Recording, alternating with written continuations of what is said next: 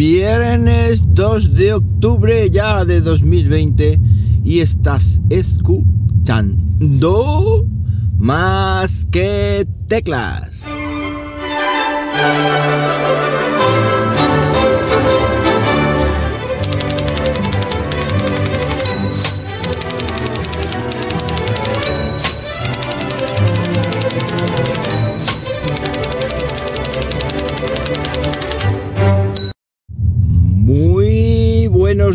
Días, las 7.03 de la mañana cuando estoy grabando esto y lo estoy haciendo pues como siempre hago, aquí en Linares, Jaén, hoy con temperatura de 16 grados Celsius, un par de graditos más que ayer, pero un par de graditos menos que mañana, no, esa es la tontería del día, ¿no? Ambiente cálido, ambiente cálido nuevamente, aunque hace un airecillo, hace un, esta mañana una brisa, que parece que la sensación térmica es, es. Bueno, pues eh, aviso navegante, esta mañana publicaré un nuevo vídeo en el canal de YouTube, ya lo tengo preparadito, lo que pasa es que ayer ya no, me dio tiempo, sobre tres relojes inteligentes por menos de 40 euros. Así que no os lo perdáis, estaros atentos al, al canal de YouTube, youtube.com barra más que teclas, al que os recomiendo que os eh, suscribáis. ¿Por qué? Porque es gratis y además pues porque pongo muchos vídeos que seguramente os puedan interesar y ahí pues podemos comentarlo y crear otra comunidad paralela al podcasting ahí. Hablando de podcasting ya está disponible la grabación de audio en Twitter para todo el mundo. Tú pulsas en el en el botoncito este que tiene para poner un tweet y ahí te sale una serie de controles. Bueno, pues ya han añadido la posibilidad de que tú puedas grabar un audio y cuando lo publicas pues se queda como una especie de cajita ahí bastante chula, bastante curiosa en el cual pues uno llega, le da al play y escucha lo que tú has dicho. Obviamente eso está rompiendo la limitación de ciento cuantos caracteres, ya no me acuerdo los que son. Y también pues está haciendo que Twitter pues sea más, más multimedia todavía. Bueno, a mí no me importa este tipo de acciones, este tipo de medidas, me gustan, las que las empresas pues tomen tomen iniciativas en estos tiempos de pandemia en los que, bueno, pues cuanto más herramientas de comunicación tengamos online, pues mejor. Y hablando de herramientas de comunicación online, esta mañana vengo a hablaros de plataformas educativas, de plataformas virtuales y de las plataformas que estoy utilizando yo en la, actualidad, en la, actualidad, en la actualidad y las que he ido usando, digamos, con el paso de los años. Yo siempre he usado Moodle, es decir, una plataforma que he tenido en mi servidor NAS alojada de tiempos inmemoriales. De hecho, el otro día me di cuenta que tenía más de, bueno, casi 500 alumnos matriculados ahí a lo largo de los años, teniendo en cuenta que son 40, 50 alumnos, 60 alumnos como mucho, pues esto da una idea de, del tiempo que llevo usando Moodle en, en el instituto. ¿Por qué he usado Moodle? Porque históricamente la Junta de Comunidades de Castilla-La Mancha en Educación, que es donde siempre he estado trabajando, ha tenido una plataforma, eh, Delfos Papás se llamaba, o se, se llamaba porque ya no se llama así, y dentro de esa plataforma embebían un, Moodle virtual, digámoslo así, o bueno, un Moodle, digamos, prácticamente igual que el mío, pero un Moodle pues del cual pues yo no tenía control y aparte fallaba un montón. Muchas veces los alumnos estaban ahí, no tengo acceso, además me tenían que eh, las clases virtuales asociadas a mí hasta que yo no tenía el horario no me las introducían, entonces se retrasaba mucho el tema, luego iba muy lento, en fin, que no me gustaba para nada, era una cosa que tampoco incidían mucho en su uso, ni era obligatorio ni nada de eso, y no lo usaba, usaba el propio Moodle mío.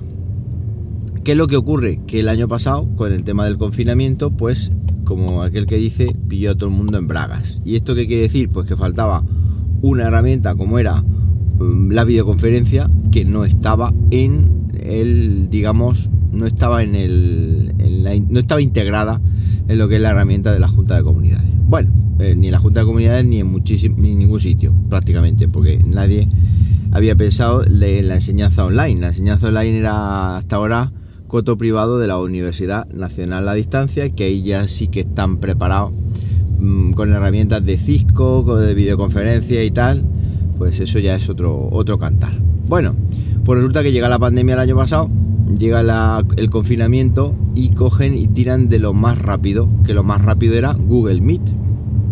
Además, Google Meet, eh, digamos que abrió su herramienta para todo el mundo, sin opciones de pago en Google Apps ni nada de eso. De hecho, todavía sigue activa y creo que la van a dejar activa hasta 2021, no sé qué. Entonces, cualquiera puede usar Google Meet. Y claro, pues ahí estuvimos pues tres meses tirando de ello, tal, eh, muy bien, la gente se acostumbró, tal, todo prácticamente todo Castilla-La Mancha fue una herramienta que utilizó, mm, digamos, extraoficialmente, pero lo usaba hasta el tato. Estuvo la gente formándose ahí a piñón, pero resulta que este año han cambiado la herramienta. Efectivamente, han cambiado la herramienta y entonces está la gente un poco molesta porque ahora le han cambiado la filosofía. ¿Cómo es este año? Bueno, pues han cogido y han puesto una plataforma educativa que se llama Educamos CLM, le han cambiado la cara a lo que es el del FOSPAPA, le han metido un diseño más o menos aceptable. A mí mm, personalmente no me gusta demasiado, pero bueno, es otro cantar. Y entonces lo que han hecho es integrar este Moodle dentro de Microsoft Teams, que es una de las cosas que más me flipa. Microsoft Teams es una herramienta de, Microsoft que obviamente sirve para muchas cosas, entre otras, pues puede servir pues, para gestionar mm, para gestionar clases, clases online. ¿Por qué? Porque tú dentro de esa herramienta pues puedes crear grupos, puedes asignar tareas, bueno, puedes asignar carpetas, compartir documentos tal. Eso igual que se utiliza en una empresa privada con sus trabajadores, pues también se puede utilizar entre profesores y alumnos. Pues bueno, dentro de una de las opciones de Google, o sea, de Microsoft Teams, lo que han hecho es embeber ese Moodle, embeber un enlace o no sé muy bien porque todavía no, no lo tengo muy claro cómo lo han hecho. Corre que te corre formación, corre que te corre todo y, y en principio pues bueno, se supone que esa es la plataforma que hay ahora mismo oficial. Claro, el año pasado la gente eh, estuvo utilizando las herramientas de Google, Classroom incluida, y ahora este año pues cámbiate a Moodle. Claro, Moodle, mm, yo he usado Classroom así de soslayo y es muy muy sencillo, la curva de aprendizaje es mínima, pero claro, eh, Moodle tiene, tiene tomate, tiene mandanga, es decir, tiene muchísimas, muchísimas cosas, claro, mucho más potente, de hecho yo llevo usando Moodle un montón de tiempo, como os comentaba, y ahí pues puedes asignar, puede asignar tareas, puede establecer fechas de inicio, fechas de fin, eh, de entrega, quiero decir, de las tareas, puede hacer que la gente suba documentos ahí, puede enviarla a los alumnos, puede excluir a algunos alumnos, puede gestionar por grupos, puedes crearte apunte ahí temas y tal, puedes crearte exámenes, puedes, bueno, puedes hacer barbaridades. De hecho, yo por ejemplo utilizo Moodle eh, ya en 5, como he dicho, 5 años, 6, eh, 7, no lo sé. Y la verdad es que no utilizo ni siquiera un 3% de lo que me da. Es decir, una auténtica salvajada lo que tiene Moodle. Yo este año mm, siempre he utilizado, digamos, nativamente instalado en mi servidor NAS de QNAP, pero eso este año ha cambiado porque era el último eh, resquicio que tenía por ahí fuera de lo que es Docker y fuera de lo que es Traeffic. Entonces, ¿qué es lo que he hecho? Pues lo que he hecho es meter Moodle dentro de Docker, o sea, crear un contenedor Moodle y meterlo ahí y además mm, protegerlo, digamos, ponerlo detrás de Traeffic. Para los que no sepáis lo que estoy diciendo, tengo un curso de Docker en el canal de YouTube, precisamente que os comentaba al principio, donde os comento cómo, cómo opera esta, este sistema de virtualización ligera o de virtualización de aplicaciones y servicios. Esto es una cosa que he pensado hacerla en el, o sea, hacer un vídeo en el canal de YouTube, digamos, no como continuación al curso, pero sí paralelamente a ese curso, donde eh, mostrar cómo hacer esa instalación de Moodle, porque con lo que conseguimos también con esa instalación de Moodle hacerlo así, es que tenemos actualizaciones automáticas y tal, porque Moodle además, una de las cosas malas que ha tenido siempre es que ha tenido agujeros de seguridad por un tubo, es decir, ha sufrido ataques hacker eh, como si no hubiera mañana. Entonces, claro, los parches de seguridad, las actualizaciones y tal, si lo tienes instalado en el NAS, eh, se nunca se llegaba a actualizar, no sé, bueno, ahí, digamos que yo creo que fue un proyecto muerto que incluso ya no está.